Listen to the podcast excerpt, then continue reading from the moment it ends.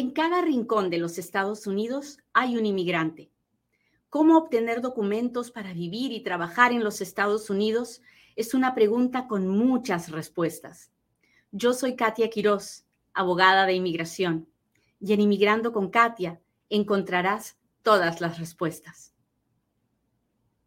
Muy bien, pues aquí estamos. Vamos a hablar de esta regla de DACA. ¿Por qué necesitamos una regla si hemos estado desde el 2012 que el presidente Obama anunció DACA y anunció este, esta orden ejecutiva que le da permiso de trabajo a los Dreamers? No hemos tenido una regla. Nunca la habíamos necesitado. ¿Por qué la necesitamos ahora? El que sepa, levante la mano. Póngame el emoji y levante la mano, porque le voy a contar a los que no saben ¿Por qué es que ahora el gobierno emite una regla? Bueno, resulta que en, el gobierno nosotros tenemos leyes y luego con esas leyes el Ejecutivo, no el Congreso, el Congreso hace la ley. Luego viene el gobierno, el Ejecutivo, la Oficina de Inmigración y la Oficina de Inmigración hace reglas de las leyes. Y luego de esas reglas, la oficina más chiquita hace, una, hace las aplicaciones, las formas y las políticas de cómo se va a implementar eso, ¿no? Bueno, eso pasa con las leyes. DACA no es una ley, es una orden ejecutiva. Pero también puede, en base a esa orden ejecutiva, hacerse reglas. En este caso, no se hizo la regla. Hicieron la orden ejecutiva y corrieron para que los muchachos tuvieran una, un, un permiso de trabajo rápido, rápido, y no le hicieron la regla nunca. Entonces fueron de la orden ejecutiva directito a las aplicaciones y vámonos, tomen, pónganse a aplicar. ¿Me entienden? Ok. Entonces, viene el presidente Trump y cancela todo, ¿verdad? Y dice, se cancela DACA y empiezan las demandas.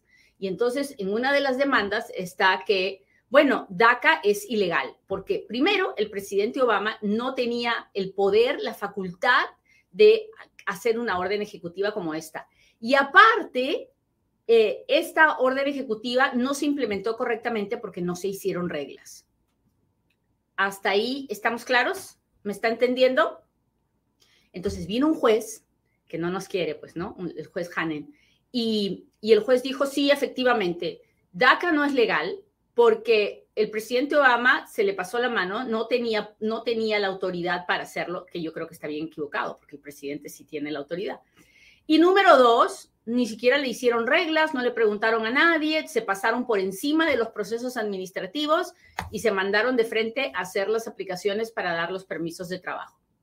¿Hasta ahí me está entendiendo? Si me está entendiendo, póngame un dedito, póngame un corazoncito, dígame, Katia, te estoy entendiendo cuénteme de dónde nos está mirando y sobre todo comparta, suscríbase a uno de nuestros canales. Yo todos los días voy a estar dando la información. El día que me quiere ver, que tiene tiempo, que tiene paciencia para aguantarme, me mira. El día que no, no pasa nada, yo no me ofendo. Pero si usted se suscribe, sus amigos pueden ver que usted está suscrito y pueden interesarse por el mismo tema. Así que, por favor, ayúdeme a ayudar. A ver, ¿Qué me han contestado? ¿Me están entendiendo? Pedro, gracias, gracias. Muchas gracias, Ruth. Gracias por estar aquí. Carmencita, gracias por estar aquí.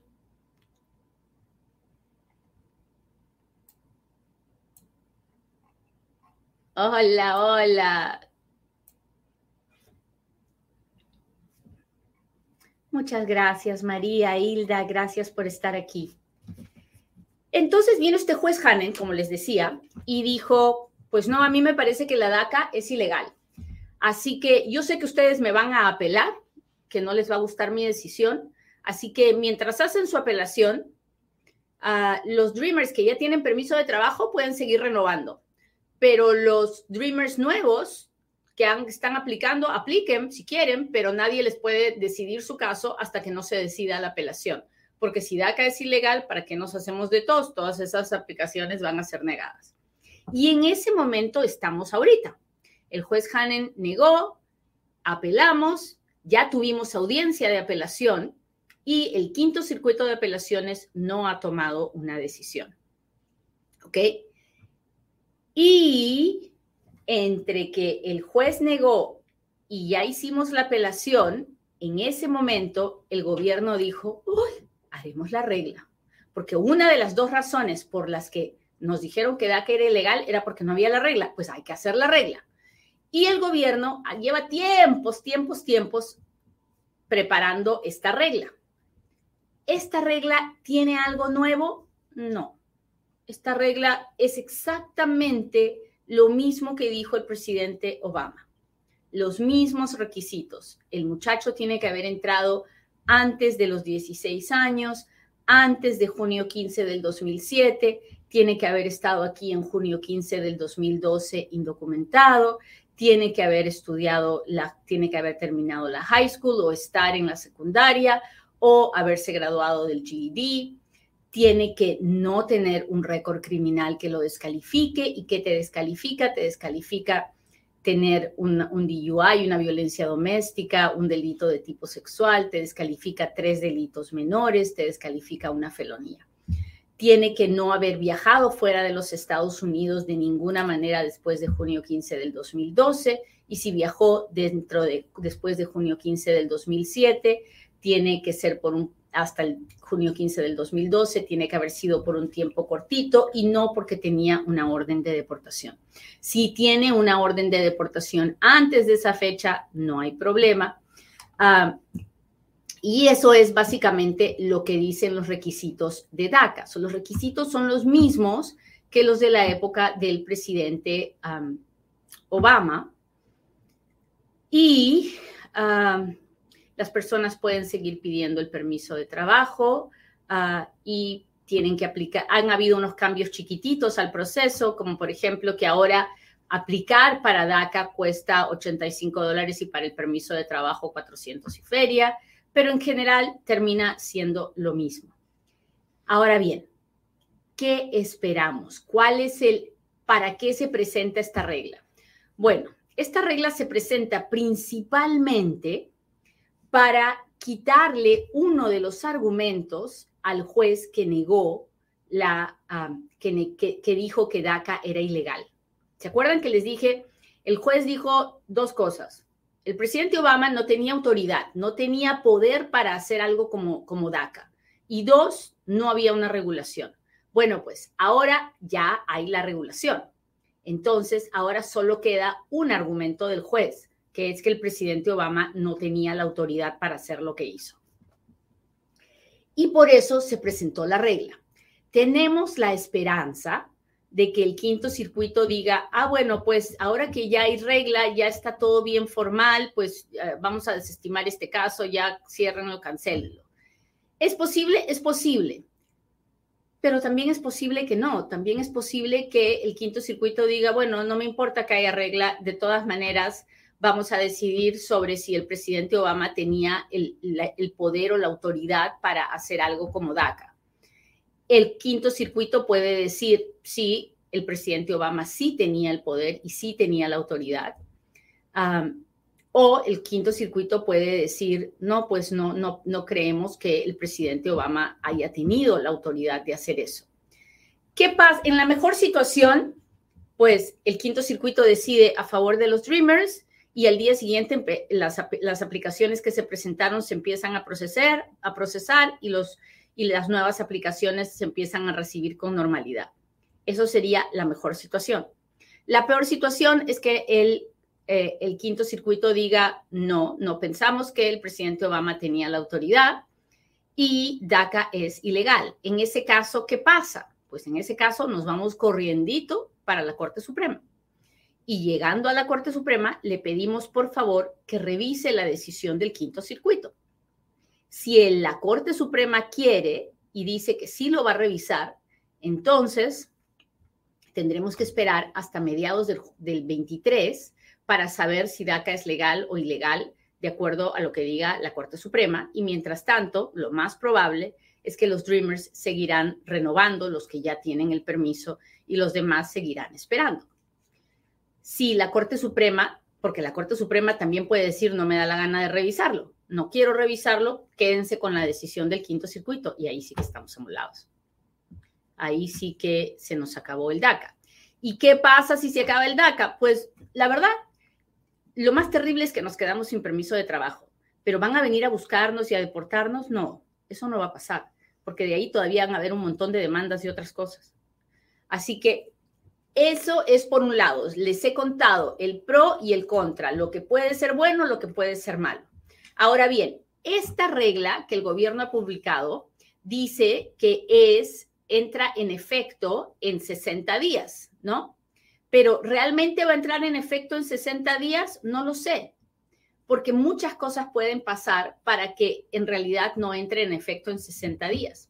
Por ejemplo, el quinto circuito puede decidir que DACA es ilegal y en ese caso, por mucha regla que hayan publicado, pues no se va a poder, no va a poder entrar en efecto. También puede pasar que venga una organización de esas super antimigrantes y presente una, una demanda en contra de la regla. ¿Se acuerdan cuando el presidente Obama hizo, cuando el presidente Trump hizo su regla de la carga pública, que era tan horrorosa? ¿Qué fue lo que primero que nosotros hicimos? Le metimos una demanda, ¿verdad? Y con la demanda le congelamos, le congelamos su regla. ¿Se acuerdan? ¿Se acuerdan? Bueno, igualito puede pasar aquí, solo que al, al revés el gobierno está presentando esta regla y puede haber algún malocito súper antimigrante que diga, ah, esta regla es ilegal y, y, nos ponga la demanda. No sabemos. Yo creo que que me nos pusieran demandas no me importa mucho porque la regla es bien legal, pero, pero todo depende de lo que diga el quinto circuito. Esa es la verdad. Todo depende de lo que diga el quinto circuito de apelaciones. Así que eso es lo que estamos esperando. Si usted me entendió y le parece interesante, comparta la información. Mándeme sus estrellitas, sus diamantitos, dígame, Katia, te estoy entendiendo. Hágame saber que está aquí, que está presente. Uh, yo sé que todas las mañanas le estoy fastidiándole con tanta información, pero creo que es importante que sepamos lo que está pasando. Creo que es importante que nos eduquemos, pero sobre todo creo que es importante que, que nos portemos como una comunidad que no nos quedemos con, con la información solo para nosotros, sino que podamos ser capaces de compartirla, de compartir eh, amor a través de esto, ¿no? Las redes sociales son una forma de demostrar las grandezas de las personas y, y, lo bien que les va, pero también son una oportunidad para compartir amor, paz, tranquilidad. ¿Esta regla es una buena noticia? Sí. ¿Por qué no voy a celebrar? Sí quiero celebrar, estoy contenta, es una buena noticia, es un paso hacia adelante. ¿Hace un gran cambio? En este momento no, en este momento no, pero puede ser que más adelante sí. Así que tenemos que mantenernos positivos y tranquilos. No podemos ver todo con pesimismo. Tenemos que esperar en Dios. Dios hace milagros, muchachos. Yo todos los días espero uno. Muy bien, ahora sí, hágame todas las preguntas que quiera porque ahora es cuando Katia responde.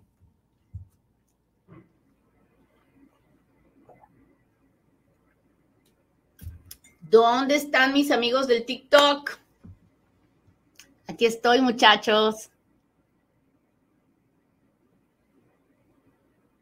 Ay, no puedo mirar por favorcito, no me pongan, no me pongan para requisitos, o sea, no me, como que para que entren live, porque no los puedo meter live. Eh, la barra de abogados de, de, donde yo vivo, en Las Vegas, no me deja uh, contestar preguntas en vivo, así, contestarle a usted directamente si usted no ha establecido una relación abogado-cliente conmigo. Y pues no la tenemos porque no tenemos ningún contrato ni nada de esas cosas. Así que por eso es que no lo hago. ¿Cuál es la nueva regla? La nueva regla, lo que le acabo de contar hoy día, se la, le voy a poner el link para que usted la lea, si la quiera leer, ahí se lo voy a poner en las redes sociales, ¿ok?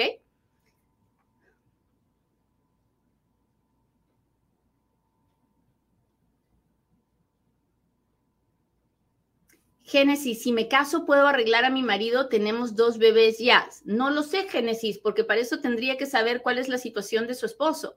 Si usted se casa, sé que usted puede pedir a su esposo, pero que su esposo pueda arreglar es otra cosa. Eso dependerá de una evaluación que el abogado tendrá que hacerle a su esposo. Buenos días, Gaby, ¿cómo está?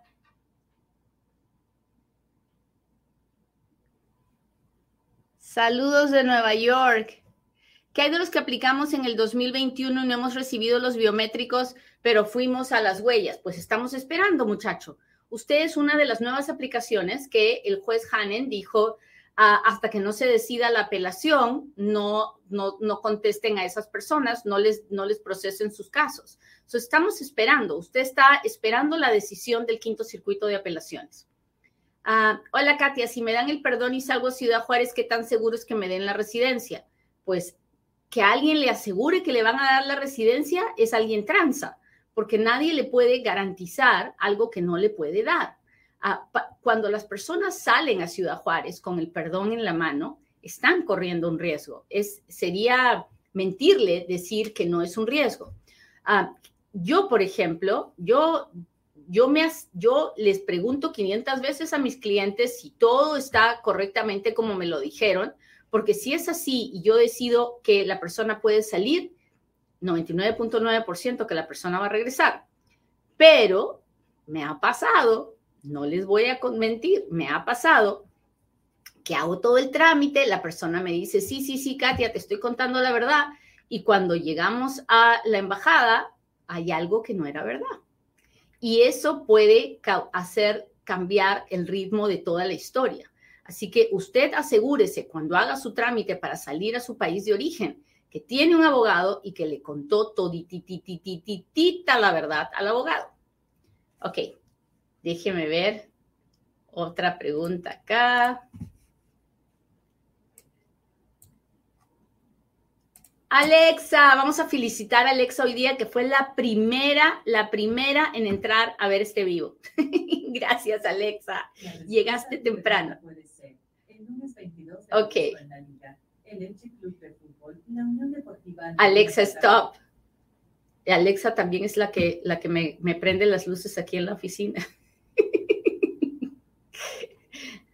a ver. Hola, hola. Suyapa dice, hola, son buenas noticias, estoy esperando, tengo dos hijas que quieren aplicar por primera vez. Esperemos en Dios que todo esto se arregle. Uh, Claudia dice, mi sobrina puede aplicar para DACA, ahorita no se aceptan nuevas aplicaciones, es, perdón, se aceptan nuevas aplicaciones, no se están procesando. ¿Se aceptan nuevas aplicaciones? Sí, usted puede mandar su nueva aplicación, pero las están procesando? No, están esperando la decisión del quinto circuito de apelaciones para saber si pueden procesarlas y aprobarlas o no. Hola, me golpearon cinco mujeres y me mandaron al hospital. Puse reporte de policía, quiero saber si se puede hacer algo. Me pasó hace tres días. Marqué, depende.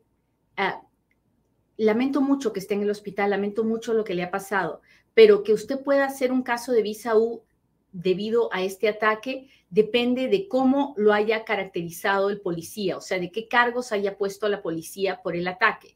Si es una, un asalto simple, no se puede hacer un caso de visa U. Si es un asalto de tipo felonía, sí se puede. Así que aquí lo que hay que hacer es buscar el reporte de policía y llevárselo a un abogado para que el abogado lo revise.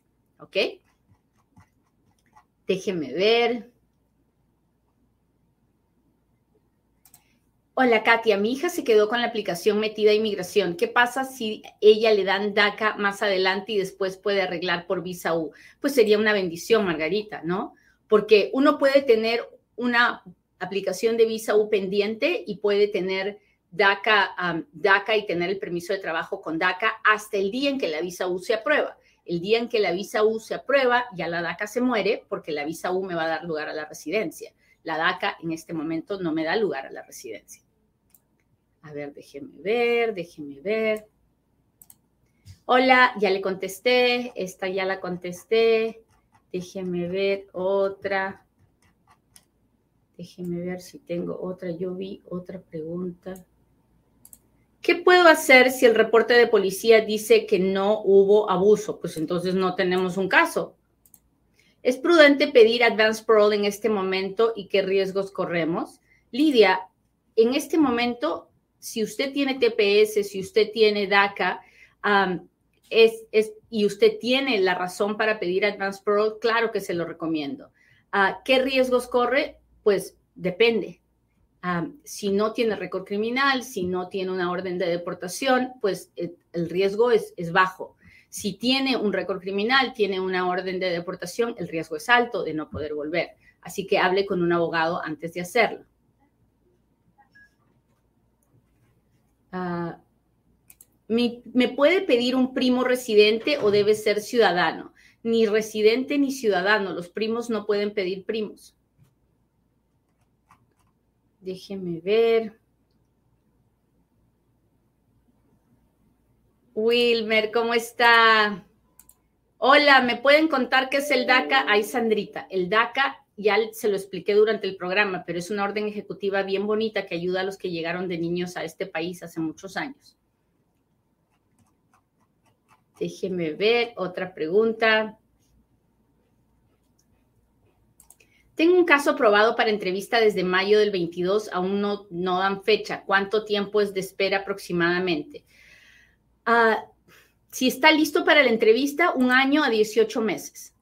Hola Giovanni, Pedro, gracias por estar aquí, gracias por los diamantes, las rosas, se los agradezco mucho. ¿Dónde se encuentra usted? Aquí en Las Vegas, Nevada.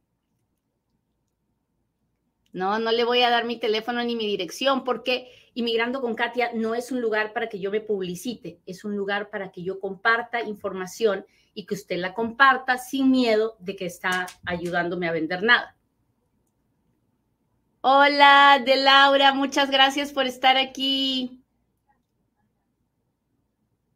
Hola, Anabel, muchas gracias. A ver. Silverio, ¿cómo está? Hola, JJ. Hola, si estoy por tener mi bebé, ¿será que me deporten? Estoy en proceso de asilo desde febrero. tener un bebé en los Estados Unidos no, no es una razón para que yo me pueda quedar. Si usted está en proceso de asilo, su proceso de asilo va a continuar. Cuando haya una decisión en el proceso de asilo, la decisión puede ser favorable y usted se queda a vivir acá. La decisión puede ser negativa y le pueden dar una orden de deportación si es que el proceso en este momento está con el juez. Si no está con el juez, pero con la oficina de inmigración, entonces le van a negar el asilo y lo van a mandar frente al juez.